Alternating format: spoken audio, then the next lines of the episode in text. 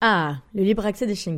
Vous savez, le fait qu'ils peuvent nous accompagner partout, en guidant leur maître ou avec leur famille d'accueil comme moi, eh bien si c'est inscrit aujourd'hui dans la loi, bien qu'encore difficile dans certains lieux, ça n'a pas toujours été le cas. C'est grâce à l'Association nationale des maîtres de chiens qui défend ce libre accès depuis sa création en 1979. Et la NM Chien vient justement de lancer son application mobile à télécharger sur tous les stores où je vous encourage à signaler toute difficulté ou refus d'accès, mais surtout à adhérer gratuitement que vous soyez maître de chien guide ou pas d'ailleurs. Et merci à l'ANM de soutenir mon podcast Future Chien Guide.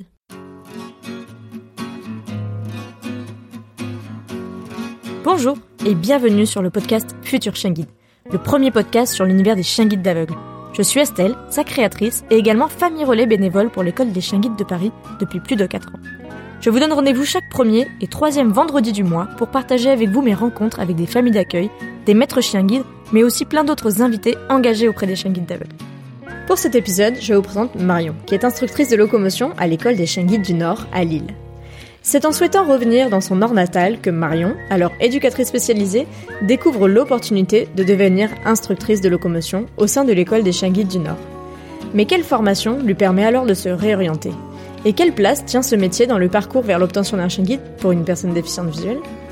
De ses premiers pas, toute jeune formée, à aujourd'hui, Marion revient pour nous sur les principaux moments où elle intervient auprès des personnes déficientes visuelles ayant fait une demande de chien guide. Elle nous explique aussi comment elle travaille au quotidien, en lien notamment avec ses collègues éducateurs de chiens guides d'aveugles, afin de faire matcher tout de suite les binômes maître et chien. Et maintenant, place à l'épisode.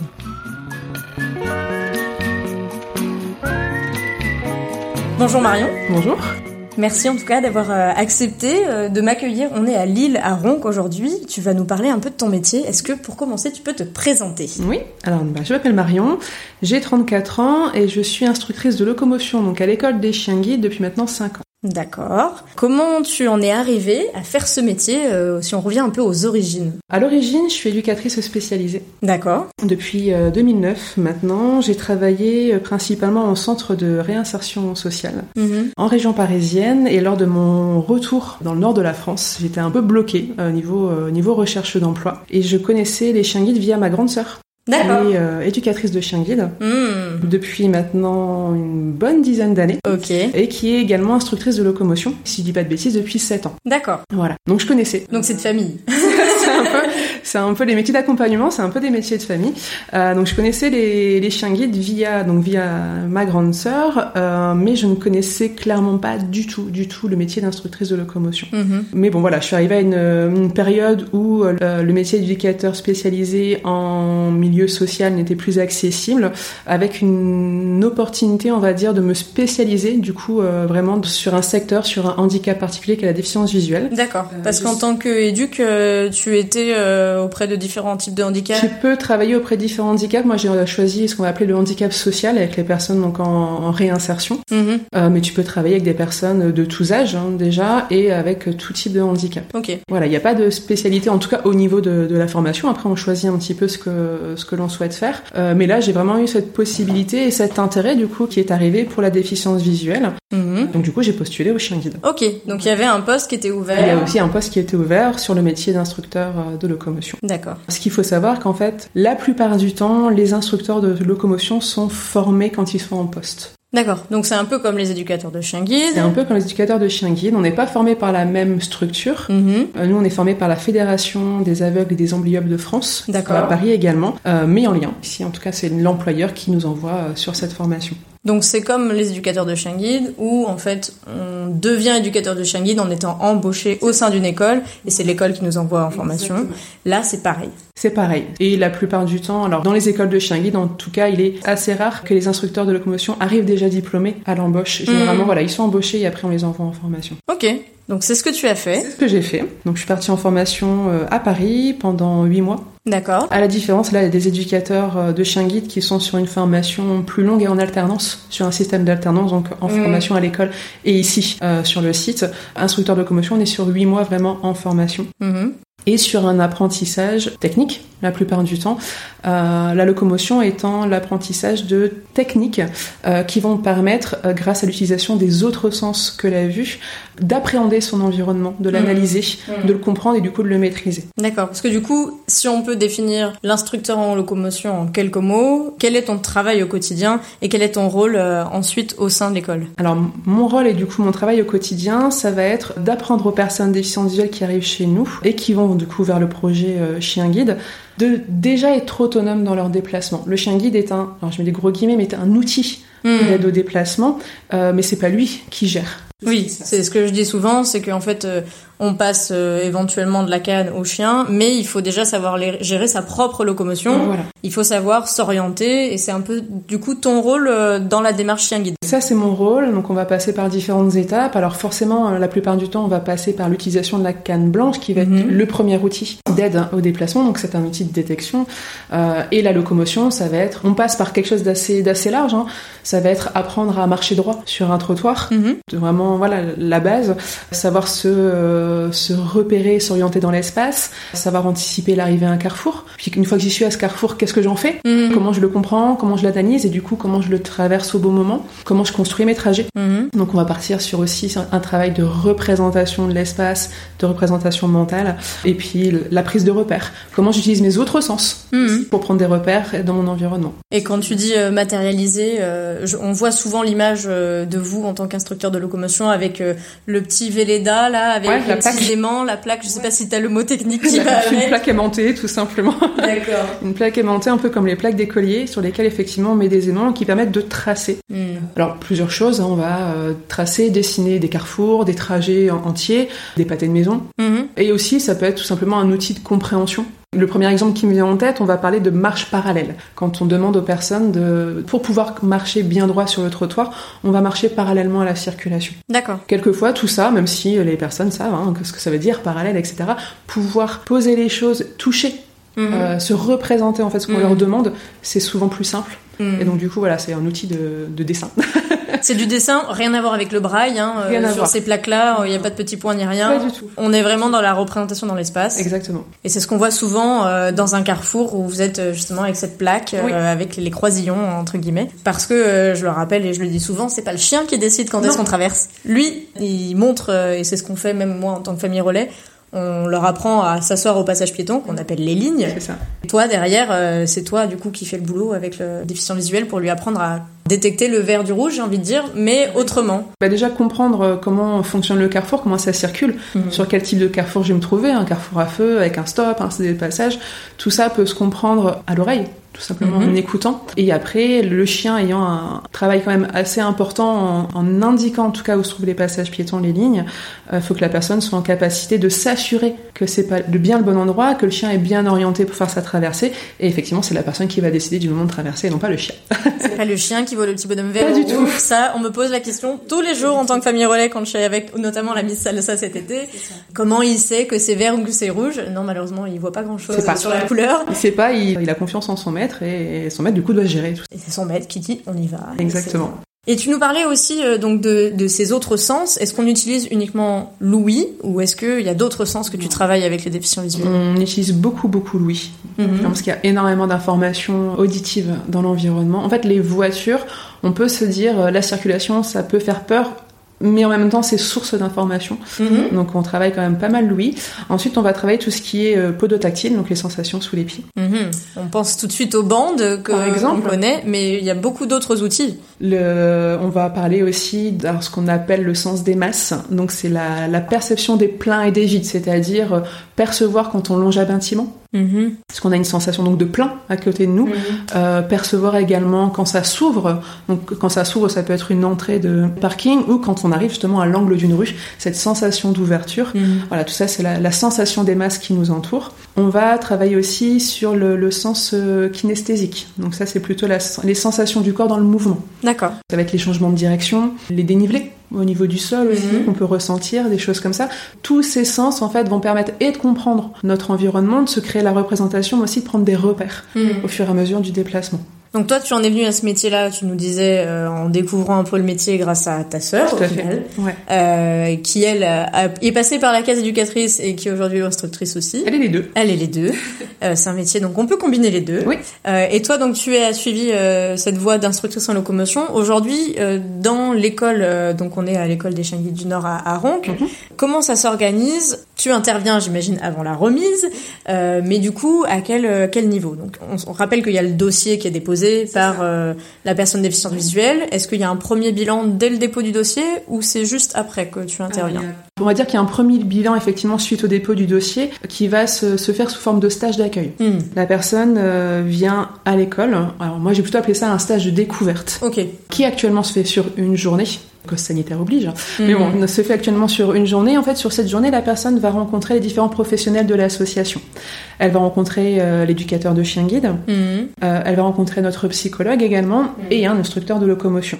Et lors de cette journée, donc c'est la première intervention qu'on a. Donc l'idée c'est d'échanger avec la personne pour lui présenter un petit peu ce que propose l'association en termes d'accompagnement, ce qu'est le chien guide, ce que ce qu'est la locomotion. Euh, et alors des personnes qui vont savoir déjà ce qu'est la locomotion, qui sont déjà passés par un parcours de rééducation, mhm. par des structures extérieures, et d'autres pour lesquelles c'est pas le cas du tout.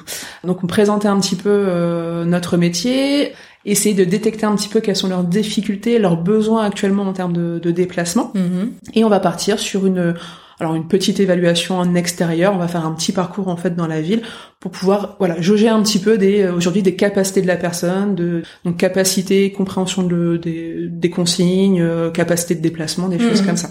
Donc on intervient déjà lors de cette première journée, c'est là qu'il va y avoir le bilan. Donc en gros, ce bilan permet de savoir si oui ou non on peut accompagner la personne vers un chien guide, mhm. et la personne, ça lui permet de savoir si, en fin de compte, une fois qu'elle a beaucoup discuté avec l'éducateur, essayer un chien euh, au harnais, si ça lui convient. Voilà, si c'est toujours quelque chose euh, qui est raccord avec ses demandes. Et généralement, euh, ça c'est ma première approche, mais c'est à partir de là, surtout que l'instructeur de locomotion va va travailler, puisqu'on aura du coup fait le bilan des, des besoins de la personne en termes de locomotion, de déplacement et on va pouvoir débuter notre accompagnement hmm. avant remise. On peut intervenir de différentes façons sur des périodes plus ou moins longues, tout va dépendre des besoins de la personne.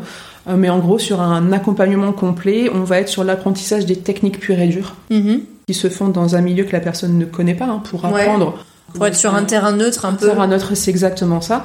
Et on va pouvoir ensuite intervenir à domicile. Et en fait, toutes les techniques qui ont été apprises, on va les transposer sur les trajets de la personne. Mhm. Donc du coup, comment je fais sur un trajet que j'ai connu en tant que voyant? Bah, Comment aujourd'hui je m'y prends pour prendre de nouveaux repères, pour euh, comprendre un petit peu ce qui est en train de se passer, pour me voilà m'orienter, me représenter dans ce nouvel espace euh, que je, je perçois différemment. Et en termes de volume horaire, tu penses qu'en moyenne, euh, c'est combien de temps ton accompagnement euh? Est-ce que c'est l'histoire d'une journée ou est-ce que c'est plutôt l'histoire d'une semaine, par exemple? Euh, Non, c'est plus que ça, euh, même si ça dépend toujours. Oui, ça hein, dépend du profil de la personne. Du profil de la personne et de ses mm. besoins. Il m'est déjà arrivé d'intervenir sur deux demi-journées. On travaille à la demi-journée ici. Parce que la mm. personne avait juste besoin de revoir certaines choses au domicile. Voilà, le parcours de rééducation ayant déjà été fait avant, etc. Mm. Euh, et quand j'interviens sur une rééducation complète, c'est difficile à dire. Généralement, allez, on donne le, le nombre de 30 séances demi-journées. Mais une quinzaine de jours. Voilà. Après, c'est pas continu, j'imagine. C'est pas continu. C'est des demi-journées. Alors, soit euh, une fois par semaine, soit une fois tous les 15 jours. Parce qu'on travaille aussi à distance. Hein. on intervient sur 14 départements. Donc, c'est vrai qu'on a aussi ce, ce, temps de route hein, mhm. qui, qui prend du temps, voilà, qui, qui se prend en compte dans tout ça. Euh, voilà. Mais on est du coup sur des, euh, des, des prises en charge de quelques mois on va dire, sachant qu'après cette prise en charge, on demande à la personne de continuer à se déplacer toute seule pour prendre confiance en elle, pour bien maîtriser les choses, pour vraiment être à l'aise sur ses trajets. Toute seule mais à la canne. Toute seule à la canne, bien sûr. Toujours avec son outil. oui, bien sûr. Toujours avec un outil ici de, détection au moins. Et on réintervient de nouveau peu de temps avant la remise du chien mm-hmm. pour travailler là plutôt le travail de transition. C'est-à-dire qu'on fait la transition entre le déplacement à la canne et le déplacement avec le chien. Les repères sont plus tout à fait les mêmes, le type de fonctionnement n'est plus tout à fait le même non plus, et donc du coup il y a un petit travail à faire dessus. Exemple simple, tout à l'heure quand tu m'as parlé de des autres sens dont on se sert quand on se déplace, j'ai omis de parler du toucher de canne, parce que mhm. c'est vrai que moi je vois le déplacement chien guide, oui. mais euh, on a le toucher de canne qui donne énormément d'informations, et c'est vrai qu'une personne qui se déplace avec une canne va avoir beaucoup d'informations au niveau du sol, et donc du coup prendre beaucoup de repères mhm. grâce à ça. Et ben tout ça on l'enlève hein, quand arrive le chien. Et oui. Et donc du coup être en capacité de, voilà de, de trouver d'autres repères, de d'anticiper les choses autrement pour que le, le, déplacement avec le chien soit bien plus fluide. Hmm. On va réintervenir à ce moment-là pour voilà faire ce, ce travail de transition entre les deux outils. Donc si je récapitule, il y a un moment où tu interviens un peu au niveau du bilan pour euh, regarder un peu, faire un état des lieux. C'est ça, exactement. Tout simplement regarder, euh, bah voilà, la personne déjà, est-ce qu'elle se déplace avec une canne? Il y en a certains dans mes interviews qui euh, faisaient 100, on va dire, Mhm. et qui au final passent au chien guide. Donc il y a quand même un passage euh, avec un instructeur de locomotion parce qu'il y a quand même quelques techniques à savoir, que ce soit à la canne ou au chien. Derrière, il y a tous ces, toutes ces périodes, toutes ces séances entre, on va dire, un jour jusqu'à une, une quinzaine de jours selon les besoins de la personne. Bah, tu disais dans un premier temps dans un lieu neutre, puis ensuite en- pour transposer à domicile. Et il y a la dernière phase de transition quand arrive du coup la remise de chien guide, où là il faut euh, du coup transposer tout ce qu'on a appris avec la canne et le toucher de la canne, comme tu viens de nous l'illustrer, jusqu'à bah du coup le- la fluidité d'un déplacement avec un chien guide qui n'a rien à voir. Hein, je le dis souvent entre caricaturement l'essuie-glace de la canne qui permet de détecter et derrière de devoir analyser et le non essuie-glace du chien guide qui est en fait un slalom assez fluide et C'est assez ça, voilà, c'est ça. Donc du coup, il y a aussi euh, ce côté de, on va commencer aussi à expliquer le fonctionnement du chien, les codes Mhm. du chien guide. Voilà, la remise du chien dure deux semaines. Ce sont deux semaines très très intenses avec beaucoup beaucoup de choses à apprendre, un lien à créer déjà avec le chien. Oui, une relation. une relation, une compréhension, une confiance. Voilà, l'idée aussi c'est que en préparant au mieux la personne à avant sur le côté plus, l'aspect plus technique, euh, et voilà, ça laisse plus de place pour le reste. D'accord. Et du coup, tu nous parlais euh, des éventuels autres centres de rééducation. Mhm. Euh, C'est-à-dire qu'aujourd'hui, euh, on a bien compris que le métier d'instructeur de locomotion, il fallait être embauché par une structure euh, chien guide ou autre. Justement, quelles sont les autres structures dans lesquelles euh, on peut exercer ton métier? Alors on va avoir des structures pour les, euh, les enfants. Ouais. Ici dans le Nord par exemple on a euh, l'IGIA, l'Institut Mhm. des jeunes aveugles. Et après il y a d'autres structures hein, pour, euh, pour les enfants. Et après pour les adultes on va avoir euh, des centres de réadaptation, rééducation. Alors dans le Nord on n'en a pas mais euh, il y en a un sur Paris, il y en a un dans, dans le sud de la France, etc. Ce qu'on a dans le Nord par contre c'est un SAVS, un service d'accompagnement à la vie sociale, donc qui s'appelle Mhm. Remora, qui se trouve sur l'île. SAVS DV, donc vraiment spécialisé sur la déficience visuelle, où euh, il y a également des instructeurs de locomotion. D'accord. L'in- L'intérêt euh, de, de ce type de structure, c'est qu'on a vraiment un panel d'accompagnement beaucoup plus large. Mhm. Ici, à l'école des chiens guides, on travaille sur le déplacement. Donc c'est instructeur de locomotion et éducateur de chiens guides. Sur ce SAVS, on va avoir le côté déplacement, mais aussi le côté vie quotidienne. Donc on va avoir ce qu'on appelle des AVGistes, accompagnement à la vie journalière. Ouais. Donc plus pour ce qui est à la maison. Oui. Comment je m'organise à la maison, comment je, je cuisine, comment je range mes affaires, comment, enfin voilà, tout- toutes ces choses-là. Et puis aussi un, un accompagnement administratif. Il y a aussi un app- accompagnement psychologique qui peut être proposé. D'accord. Donc c'est beaucoup plus large, c'est vraiment de l'accompagnement global. Mhm. Et donc, en tant qu'instructeur de locomotion, euh, il y a du coup ces fonctions qui existent aussi dans ce genre de Oui. structure.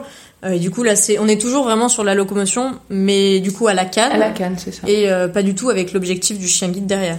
Ça peut, mais quelquefois c'est un objectif qui va arriver après. Mhm. C'est pour ça que certaines personnes ont déjà euh, fait une rééducation en locomotion parce qu'elle sera déjà passée par ce type de structure Mhm. et que le projet chien guide sera arrivé par la suite. D'accord. Et du coup, toi, à ce moment-là, tu réinterviens quand même, notamment sur la transition, peut-être avec le chien guide. Généralement, effectivement, sur la transition. Au moins ça, et quelquefois aussi sur la vérification des trajets, Mhm. pour voir si effectivement euh, euh, les trajets faits, on va dire, sont bien faits. Euh, Ça, la plupart du temps, c'est le cas, mais bon, ça peut aussi Mhm. partir de mon Oui, métier ça hein, de, vérifier aussi, si la euh. personne est bien en sécurité sur ce qu'elle fait actuellement. Et puis euh, sur l'aspect transition, et puis quelquefois sur l'aspect aussi, euh, toujours par rapport à ce côté transition, de quelquefois de, de choix de trottoir, tout simplement. Mhm. Quelquefois, il y a des petites choses à changer, tout simplement parce qu'avec un chien, ça passe pas.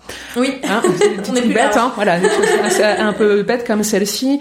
Voilà, des endroits où les passages piétons seront, seront plus, plus visibles pour le chien, plus pratiques, des choses dans ce style. Mhm. Donc on peut revoir certaines choses comme ça. Ouais. Donc, euh, au final, euh, dans l'accueil que te fait la structure, enfin, ton employeur, euh, les chiens guides, Mhm. euh, quel est le lien aujourd'hui euh, que tu as avec les collègues éducateurs de chiens guides? Parce que du coup, j'imagine qu'il y a des fois où vous devez sûrement intervenir en binôme, Mhm. notamment dans la phase de transition. Mais est-ce qu'il y a aussi plus en amont dans la demande des interventions de ta part? Alors vraiment sur le côté euh, projet chien guide, accompagnement de la personne, on va travailler en binôme lors du stage d'accueil. D'accord. La décision se prend en équipe. Mhm.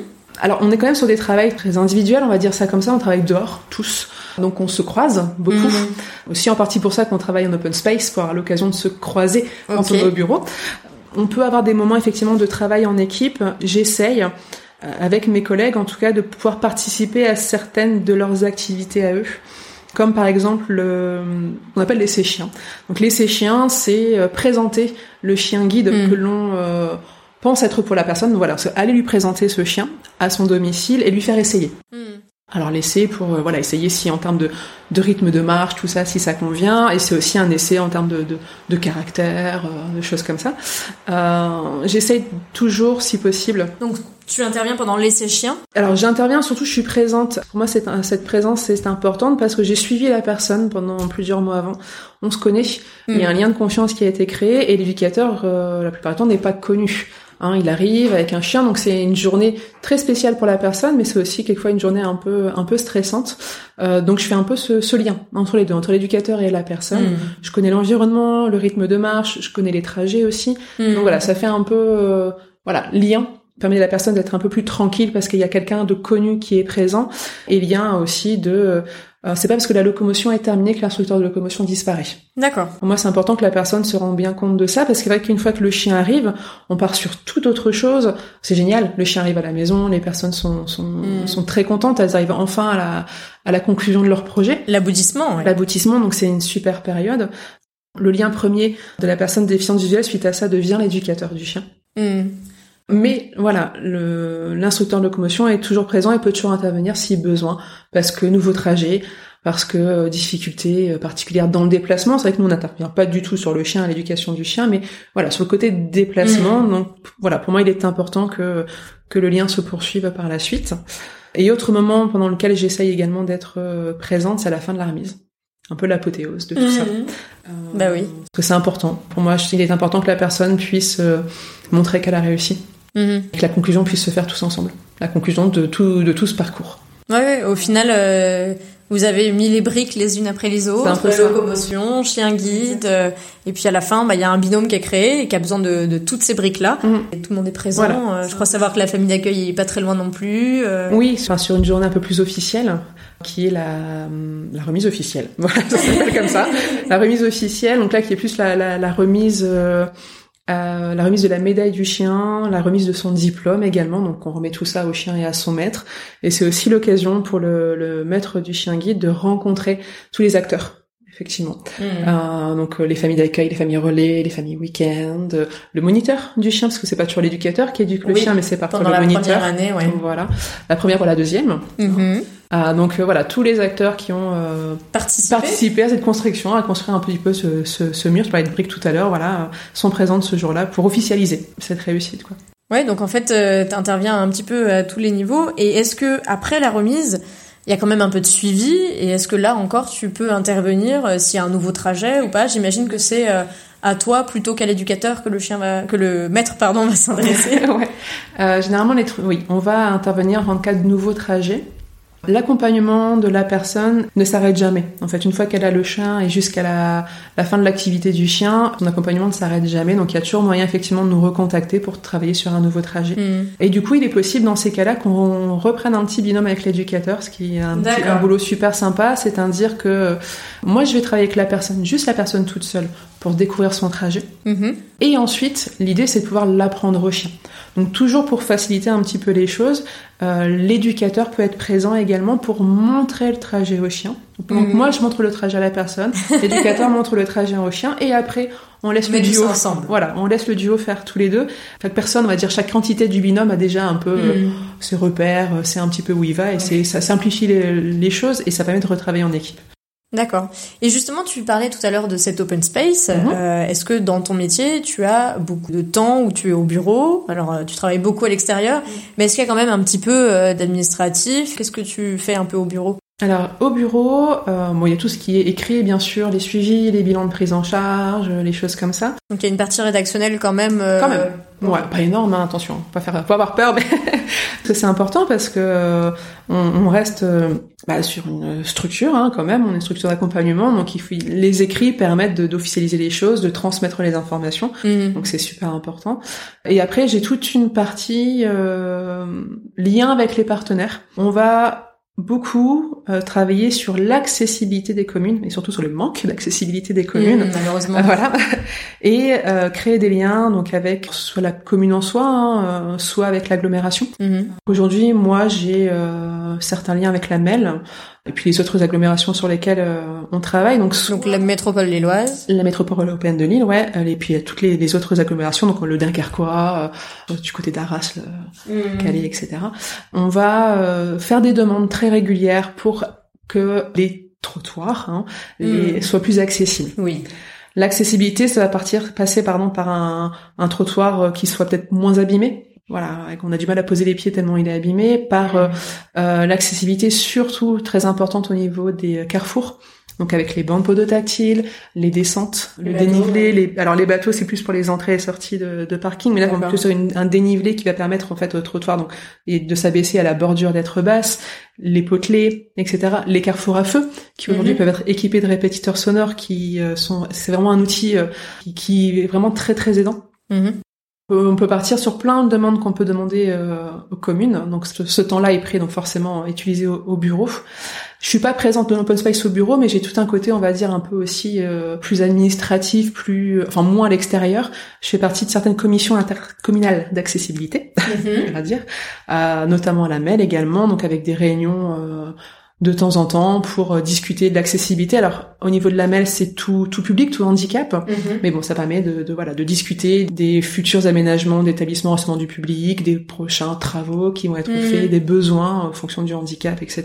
Mais du coup, toi, c'est vrai qu'en tant qu'instructrice de locomotion, tu vois tout ça euh, quand tu accompagnes les personnes et tu vois surtout le manque d'accessibilité, comme tu le disais, et toute cette action-là euh, que tu fais au titre de, de ton emploi hein, mhm. en tant que salarié ici au Chien Guide du Nord, et ben justement ça permet d'améliorer aussi le, quotidien par ricochet en fait euh, euh, de tous les bénéficiaires. Euh, bah, du coup, chien guide ou canne hein, à ce moment-là, c'est pas forcément réservé, voire tout simplement poussette et handicap moteur. Hein, c'est pas forcément.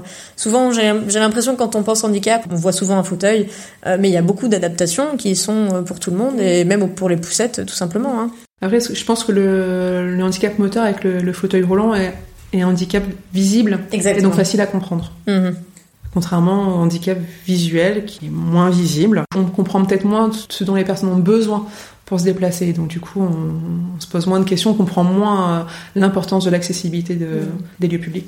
Et pour en revenir avec ton lien avec les chiens, du coup, au quotidien, oui. quel est-il et euh, comment toi tu t'organises dans, dans, ton métier? Parce que du coup, tu travailles beaucoup plus avec la personne qu'avec le chien. oui, je travaille peu. Alors, je travaille jamais directement avec le chien. Par contre, je peux avoir des moments où il y a tous les moments euh, agréables. Effectivement, hein, je, je travaille dans les mêmes bureaux que les éducateurs, donc je croise les chiens dans la journée. Donc, il y a les moments sympas, les moments câlins, etc.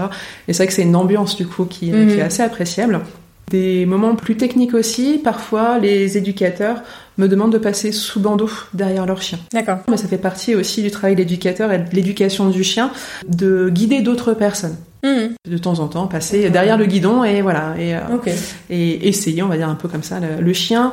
Euh, je le fais aussi des sorties avec l'éducateur qui pense remettre son chien à une personne que j'accompagne. Mhm. Ça me permet de voir en direct l'allure du chien, euh, si vraiment ça correspond à l'allure de la personne, parce que c'est pas toujours facile hein, de, de se rendre compte. Oui, donc en fait, euh, le lien avec les chiens, il se fait dans la structure, et c'est bien sûr par ton employeur. Et aujourd'hui, tu arbores le joli t-shirt euh, des chiens guides Centre Paul Corqueville. Au final, tu es venu via l'éducation spécialisée et via euh, ta sœur, du coup, qui est dans la même structure ou pas, du coup? Alors oui, aujourd'hui, plus précisément, ma sœur est responsable technique de notre antenne qui se trouve en Normandie. Oui, donc c'est vraiment une histoire de famille. Oui. Ça doit jaser les réunions de famille.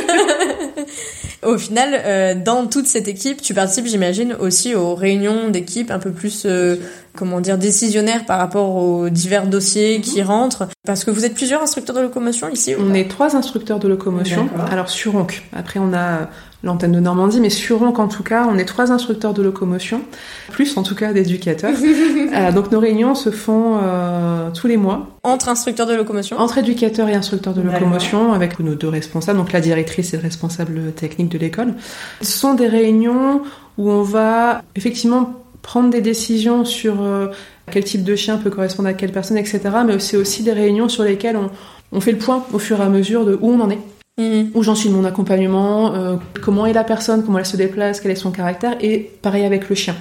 Coup, chacun voit un petit peu l'évolution de chaque côté, du côté chien, du côté euh, déficient visuel. Mhm. Ça permet de connaître un petit peu mieux les chiens. Pour ma part, les éducateurs, ça leur permet de connaître un petit peu mieux les personnes que l'on accompagne alors qu'elles ne les ont jamais rencontrées, pour vraiment faire le bon, euh, le bon match à la fin. Puisqu'on le dit toujours, hein, on prend pas la première personne euh, sur liste d'attente et le dernier chien diplômé. On fait euh, beaucoup plus que ça euh, parce qu'il faut, c'est pas, c'est un binôme pour la vie. C'est pas juste euh, les deux premiers. Non, non, pas du tout. Ça marcherait pas.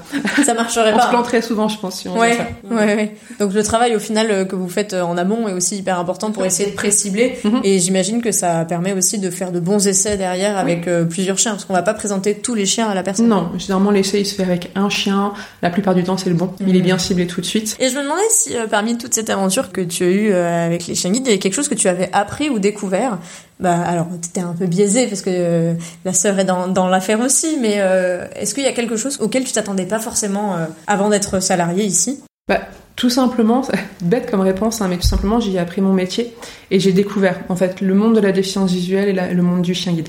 Même si ma soeur effectivement travaille ici depuis euh, bah, bien plus longtemps que moi, je connaissais les chiens guides par euh, ce qu'elle pouvait m'en expliquer parfois, par les portes ouvertes auxquelles j'ai pu parfois mhm. participer, mais me rendre compte vraiment de l'aspect euh, technique de tout ça, de toutes les possibilités, de toutes les capacités. c'est vraiment une découverte et une très belle découverte. La formation de l'instructeur de locomotion pour moi était une grande découverte. On se dit ah ouais c'est possible. Hmm. En faisant ça, c'est possible. On peut, voilà, la, personne peut continuer, peut, peut avancer. Euh. Pas de limites. On a tous des limites. Donc là, il y en a aussi. bien plus loin mais euh, c'est ça, on se rend pas compte en fait des possibilités et ça, c'était vraiment une grande découverte, une belle découverte. Et puis j'imagine que tous les sens, alors euh, tu, tu me parlais de beaucoup de sens, c'est mhm. vrai que moi il y a quelque chose qui me fascine, c'est cette capacité à sentir les masses. En tant que voyante, euh, je j'ai jamais testé. Euh, et ça c'est quelque chose que tu as appris du coup pendant la formation. Oui. Ça doit être difficile non à retranscrire à la personne? Comment tu fais pour ça? C'est vrai que le, sens des masses, on en parle surtout pour les personnes non voyantes. Mhm. Tant que on a un peu de vision, il va être plus compliqué de s'ouvrir, je vais dire ça mhm. comme ça, à ces sensations. Et puis elles sont pas faciles non plus forcément à, à percevoir, à maîtriser. Et, ça se fait seulement avec l'expérience. À force de faire, mm. à force de, d'exercices, de, d'exemples, euh, les personnes vont se rendre compte qu'à un moment donné, elles quittent un mur et que ça s'ouvre. On lit ça après quelquefois aussi, parce que du coup, le sens des masses fonctionne avec l'oreille interne. C'est la réverbération des sons en fait qui permet de, d'avoir ces sensations. Mm-hmm. On va lier ça aux sensations aussi de courant d'air, de soleil qui va mm. arriver sur la peau, en disant bah voilà, là vous sentez le courant d'air, euh, on va refaire la même chose encore une fois, mais on va plus se concentrer sur les sensations autres. Et puis voilà, en liant les choses au fur et à mesure, en travaillant euh, sur des endroits différents, sur des matières différentes qui réverbèrent, on va dire un peu mm. différemment, le, le, le verre étant le, la masse qu'on va ressentir quelquefois le plus fort. D'accord. Donc voilà, en travaillant sur, sur les matières, petit à petit, au fur et à mesure, on va commencer à travailler un petit peu sur ces sensations. Enfin moi c'est vraiment la chose qui me fascine dans ce mm. dans ce métier et que j'ai encore plus de mal à envisager de comment on peut le transmettre parce que sentir les masses, je pense que on peut savoir le faire, mais transmettre euh, cet apprentissage là à une personne pour qu'elle elle, elle, le sente à enfin voilà. Après c'est vraiment c'est plus de la sensation que de l'apprentissage. Donc c'est faire des, des choses des endroits plus ou moins ouverts plus ou moins serrés avec des matières différentes. On va partir sur les sensations au niveau du frontale, quand on va vraiment se diriger vers un mur ou à un moment donné, on se rend compte que tout ça, c'est des choses qu'on teste nous-mêmes en formation. Mm. En allant vers un mur, à un moment donné, on va se rendre compte que le corps, il a un mouvement de recul, quoi, parce qu'il se rend compte qu'il arrive sur quelque chose. Voilà. Et donc, euh, mm. on va travailler plutôt sur la, la sensation. Est-ce que c'est un peu de la sensibilité? Non, c'est vraiment de la sensation. C'est de la sensibilité, de la sensation. Je pense que je pense que c'est un peu des deux? On peut dire que c'est un peu des deux. Il y a des personnes euh, non voyantes qui vont y être plus ou moins sensibles aussi. On, ne l'est pas tous et pas tous de la même façon. Ouais, mais c'est vraiment fascinant en tout cas de, de voir ça, de se dire qu'on peut sentir les choses sans les voir et euh, ressentir, comme tu dis, euh, toutes ces choses. C'est vrai qu'en tant que voyant, même malvoyant, on va tout chercher visuellement. On va tout gérer visuellement et donc du coup, on on se laisse pas non plus l'opportunité de ressentir autre chose non plus. Mmh. Je me demandais si dans tout ça, est-ce que tu as fait des rencontres que tu n'aurais jamais envisagées si tu n'avais pas été au cœur de ce mouvement chien guide, on va dire? J'ai pas une personne qui me vient en tête là tout de suite, mais c'est vrai que j'ai rencontré des personnes qui m'ont euh, bluffé. Bah, des personnes déficientes visuelles, forcément, pour qui la, la déficience est arrivée d'un coup, sans prévenir, mhm. et qui, euh, malgré ça, euh, ont rebondi avec une, une force assez impressionnante qui se sont reconstruits.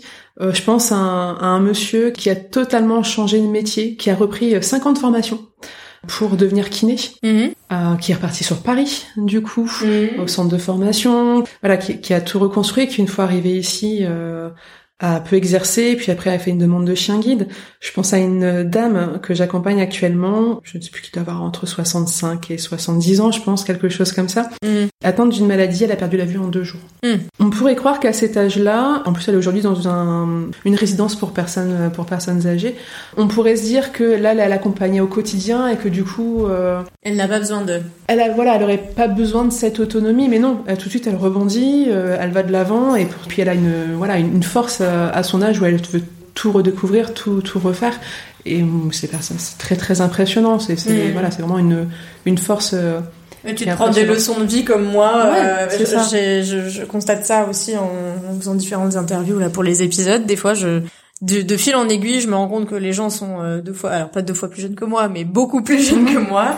Euh, on rebondit en perdant la vue, comme tu disais, à l'adolescence ou en fin d'adolescence, et aujourd'hui font des choses exceptionnelles euh, qui sont loin de, de, ce que je peux faire moi-même avec toutes mes capacités. Pourtant, oui, tu dois aussi en croiser pas mal du coup de ces personnes-là qui ont rebondi, qui ont rebondi ou des personnes qui n'étaient pas du tout euh, ouverte à ce qu'on pouvait leur proposer. Mhm. Euh, J'ai souvenir d'un monsieur avec qui on a été euh, pas mal en conflit au début de l'accompagnement parce qu'il comprenait pas pourquoi euh, on il devait passer par là, pourquoi il devait faire ça avant d'avoir un chien. Il pensait, comme beaucoup de personnes, avoir un chien magique. On lui donnait un chien de main, il pouvait faire tout ce qu'il faisait avant ça.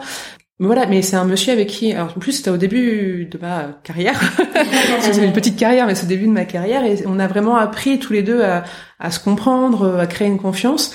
Et ce monsieur, il a avancé, euh, il est allé très très loin, il a compris des choses. Voilà, il, il a changé d'avis sur tout ça, et mais moi en même temps, euh, j'ai pu aussi me rendre compte de ce besoin voilà de, ces personnes qui qui comprennent pas forcément ce qu'on pourquoi on veut les faire passer par tout ça? Qu'est-ce qu'on attend d'eux etc et c'était voilà très intéressant aussi de pouvoir créer euh, mm. ce lien avec lui et de voir qu'aujourd'hui ben il se débrouille très bien sur ses trajets. Avec ce chien tout se passe très très bien aussi quoi. Il est content d'être passé par là en fin de compte. Oui, c'est vrai que c'est euh, moi c'est ce que je constate. Euh, il y a beaucoup de personnes qui et c'est aussi pour ça que je voulais aujourd'hui discuter avec toi, qui ignorent tout simplement, qui méconnaissent. Enfin, mhm. même c'est de l'ignorance hein, dans le mhm. sens où on ne connaît pas, du tout euh, mhm. euh, le métier d'instructeur de locomotion et que souvent euh, quand ils font leur demande à une école de chien et qu'on leur dit bah vous allez d'abord passer par quelques cours de locomotion, ça, ça, fait un peu une remise en cause complète de, de la manière de se déplacer. Et les gens peuvent aussi être assez perturbés, voire offensés par la proposition, alors qu'elle n'est que constructive et que pour aller derrière vers le chien guide, et surtout pas pour dire on va rester à la canne. Enfin, l'objectif, c'est vraiment de maîtriser le déplacement à la canne. J'en ai aussi qui me disaient, bah oui, le jour où le chien tombe malade, de toute façon, euh, moi, faut que je sorte et faut que j'aille travailler. Donc, euh, par exemple, c'est aussi sécurisant de savoir euh, se déplacer à la canne. Et il y a des techniques, comme tu dis, qui existent et qui repoussent le champ des possibles et qui l'élargit. J'ai une collègue qui avait une métaphore que je trouvais sympa, qui disait que le déplacement à la canne, c'est comme le code de la route. Il faut passer par là pour avoir tous les éléments en main après les personnes, parce que moi je, je vous donne tout. Vous en faites ce que vous voulez par la suite. Mais en tout cas, moi je vous aurais donné tout ce dont vous avez besoin pour derrière comprendre et savoir euh, voilà être autonome et en sécurité sur votre trajet. Donc voilà, donc, donc le, la locomotion et donc le déplacement à la canne, parce que c'est l'outil de base, on va dire. Après on choisit ce qu'on mmh. veut, mais la canne est l'outil de base. C'est un peu le code de la route. Il faut passer par là pour mmh. après pouvoir aller plus loin. Après, à nous aussi en tant que professionnels de prendre les personnes dans leur individualité. Mmh. Je fais pas, je propose pas le même type d'accompagnement à tout le monde. Après, voilà, ça c'est vraiment ma façon de voir les choses en tant que professionnel. On a des personnes qui sont autodidactes quelquefois au niveau du déplacement, qui ont mis en place certaines stratégies qui euh, qui fonctionnent, qui sont pas les miennes mais qui fonctionnent. Mmh. Et eh ben on va faire avec. Et moi je vais leur apporter des choses. Je suis pas là pour euh, tout chambouler, tout perturber, je suis là pour les accompagner à aller plus loin. Donc je prends aussi par rapport à ce qu'elles sont, par rapport à ce qu'elles font, et on construit ensemble. Euh. Et est-ce que euh, dans, dans tout ton parcours, il y a des choses euh, que tu avais acquis en tant qu'éducatrice spécialisée dont tu te sers aujourd'hui? Oui, forcément, forcément, il y a tout le euh, le côté l'écoute, euh, euh, l'empathie, mais aussi le l'accompagnement, l'accompagnement de la personne, la, la réflexion autour de l'organisation de mes séances, autour de, de ce que de mes propres objectifs, de mes missions et mes propres objectifs et comment j'y arrive à ces objectifs. Tout ça, c'est des choses que j'ai plutôt appris en formation d'éducatrice, mais que j'utilise aujourd'hui. Euh, la formation d'instructeur de locomotion, c'est moi-même déjà d'apprendre toutes les techniques que j'apprends aux personnes aujourd'hui, de les tester. J'ai tout testé euh, sous bandeau mhm. à l'époque. Bien sûr, il y a tout un apprentissage plus technique, plus scolaire sur la déficience visuelle, mhm. sur les maladies, etc. Euh, mais euh, vraiment le côté accompagnement de la personne et tout ce qui, qui, qui, entre en compte dans cet accompagnement, c'est mon parcours en tant qu'éducatrice spécialisée qui me permet d'être aussi à l'aise aujourd'hui avec ça. Donc oui, c'est hyper complémentaire. C'est sert de l'un et de, l'autre. Bien sûr. Je reste éducatrice spécialisée dans l'âme, vraiment. C'est mm. bête hein, peut-être de dire ça, mais je suis éducatrice spécialisée et je me suis spécialisée après dans le déplacement de la personne déficiente visuelle. Donc tu es une éducatrice spécialisée, spécialisée ça. en locomotion. Voilà, exactement, c'est tout à fait ça. Mais de toute façon, en, formation d'instructeur de locomotion, on est tous déjà diplômés, on a tous une formation. D'accord, c'est ce que j'allais te demander. Si euh, aujourd'hui les gens qui écoutent ce podcast et qui découvrent peut-être le métier ou d'autres euh, veulent le faire, enfin c'est quoi le parcours aujourd'hui euh, pour devenir instructeur en locomotion?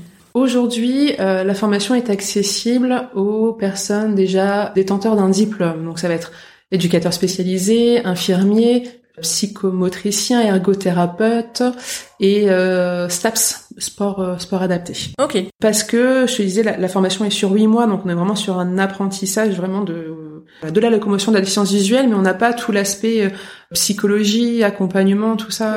On, tout ça on le voit pas lors de cette formation. Donc faut vraiment, c'est pour ça qu'il faut une, vraiment cette base.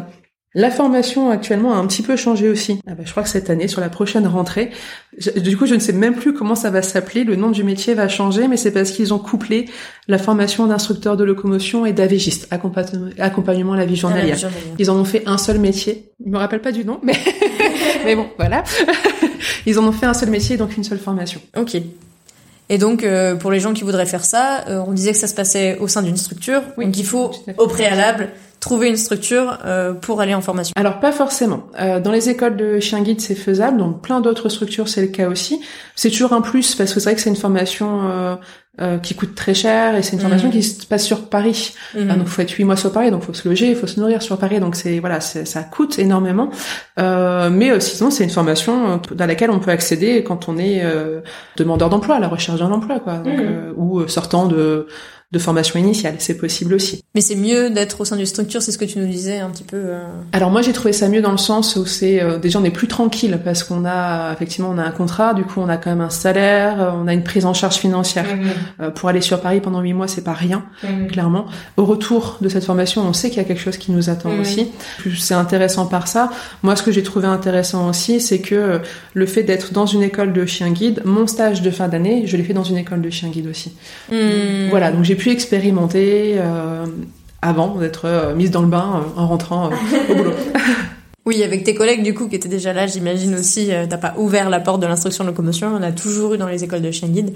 ça fait très longtemps que c'est couplé, en tout cas, très longtemps. parce que comme on le disait au début, hein, le chien guide reste un outil avec des grands guillemets mhm. pour de la locomotion, mhm. le déplacement dans la vie d'une personne déficiente visuelle. Ouais je trouve ça vraiment un plus qu'aujourd'hui, enfin ça fait quelques années bien sûr, mais c'est pour moi c'est vraiment un plus que les instructeurs de locomotion soient dans les écoles de chien guide.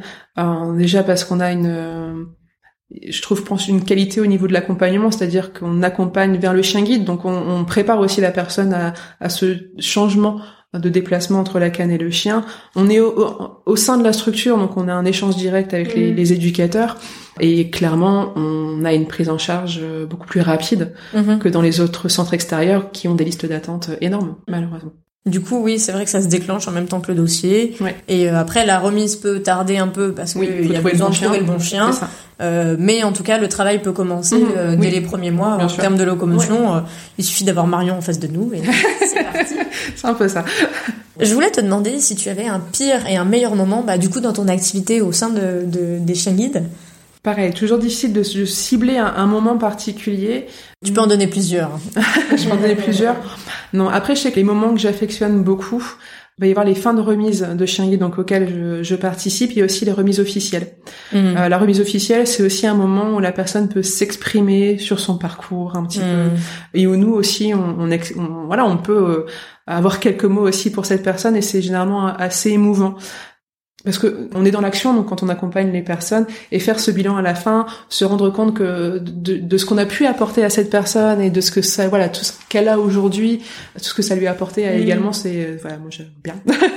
C'est oui, ça, ça fait permet de prendre un peu du recul au final euh, sur toute l'aventure. euh. Ça prend du recul et puis, enfin, on prend du recul, pardon, et, et voilà, et la personne exprime vraiment ce dont par, par quoi elle est passée, ce que ça lui a apporté, et on, se- voilà, on se rend compte vraiment qu'on a qu'on a bien bossé en quelque sorte, que, voilà, que, l'objectif est atteint, et, c'est toujours des moments intéressants.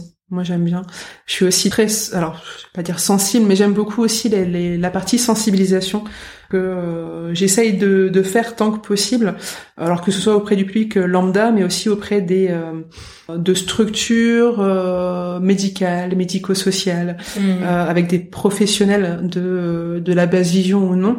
Mais euh, mes bons moments aussi, c'est de me rendre compte que j'ai rencontré, par exemple, il y a plusieurs mois, et peut-être presque un an maintenant, euh, les ophtalmologues euh, du CHU d'Amiens Mhm. euh, pour leur expliquer ce qu'était que la locomotion, l'accompagnement qu'on proposait en école de chien guide.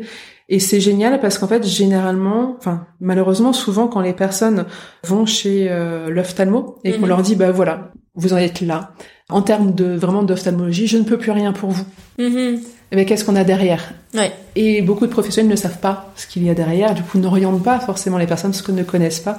Et pouvoir leur apporter cette connaissance, leur dire aussi, mais vous, vous, êtes arrivé à la fin de votre accompagnement, mais quand vous avez fini, moi j'arrive, et nous on peut commencer autre Et oui. chose. Et il y a toujours quelque chose derrière. Mhm. Et euh, c'est euh, ces médecins qui, euh, par les- su- suite à ça, les mois qui ont suivi, nous ont orientés Mhm. des personnes euh, pour euh, qui a en projet le, le, le chien guide ou la canne blanche électronique qui est un autre outil qu'on propose. Je trouve ça génial parce qu'on voilà on, on crée la- on, on crée la chaîne euh, et c'est comme ça qu'on va avancer.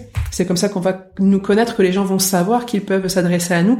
C'est comme ça aussi qu'on casse ce côté chien guide d'aveugle D'aveugle ou de malvoyant. ou de malvoyants. Voilà, on casse un peu ce côté aveugle. Non, les personnes malvoyantes peuvent aussi venir vers nous, mais à nous de transmettre cette information auprès du public, euh, d'un public lambda, auprès des personnes déficientes visuelles, mais aussi, et c'est très important, auprès des professionnels. Oui, parce que du coup, les professionnels sont les premiers à mettre euh, le doigt euh, sur euh, la déficience visuelle en tant que telle. Mais c'est vrai que euh, arriver et dire je peux rien, plus rien pour vous, c'est pas non plus quelque chose qui euh, aide à l'accompagnement de la Non. personne. Parce qu'une fois qu'on est arrivé au bout de sa consultation d'ophtalmologie, euh, bah, il y a, il y a encore du chemin Il y a derrière. encore du chemin derrière, mais il faut le savoir en fait, pour pouvoir entamer ce chemin. Bon, bah, en tout cas, euh, c'est c'est super, ça, euh, la boucle est bouclée. On est reparti euh, à partir euh, du début jusqu'à la fin sur tout ce métier qui est hyper complet, Mhm. vraiment, et qui euh, du coup est vraiment méconnu, moi je trouve. Après, je sais pas combien il y a d'instructeurs de locomotion en France, parce que déjà des, des éducateurs de chien guide, il y en a pas beaucoup. Euh, je pense que les instructeurs de locomotion, c'est encore moins. Je sais pas, je ne sais pas dire, je pense qu'on est peut-être entre 250 et 300, euh, à voir ceux qui sont encore en activité, ceux qui ne le sont plus. Aussi, Voilà. c'est normal. Non, c'est pas un métier connu. Euh, moi, la première, avant d'arriver ici, je ne le connaissais même pas. Donc, euh, non, c'est un métier méconnu, mais qui gagne vraiment à être, gagné- à être connu. Bah, en tout cas, euh, on le fait aujourd'hui et on échange et je suis ravie vraiment que tu aies accepté cette invitation Plaisir. et euh, bah, d'être accueillie ici, Mhm. chez vous, au Chien Guide du Nord. Et ben écoute, merci beaucoup Marion pour tout ce- cet échange Avec plaisir. et à très bientôt. À bientôt. Au revoir. Et voilà, c'est la fin de cet épisode. Merci à vous de l'avoir écouté, en espérant qu'il vous aura plu. Merci à Marion, qui m'a dévoilé en toute simplicité les dessous de son métier des plus méconnus au sein du mouvement Chien. Et merci encore à l'École du Nord pour leur accueil hyper chaleureux. Pour compléter votre écoute, vous pouvez retrouver dès maintenant l'article avec plein de photos illustrant le métier de Marion au quotidien sur mon blog futurchienguide.fr. Et en cette rentrée, n'hésitez pas à m'envoyer vos retours sur mon Instagram @futurchienguide ou via un avis Apple Podcast. Sachez qu'il me rebooste et que je les partage à tous les coups. Suite aux épisodes et hors série de l'été, merci d'avoir été au rendez-vous. Alors pour continuer à faire grandir ce podcast, usons du bouche à oreille et n'oubliez pas de m'identifier sur Instagram lors de vos écoutes, ça fait vraiment chaud au cœur. Alors à très bientôt pour un prochain épisode sur l'univers méconnu des chiens guides.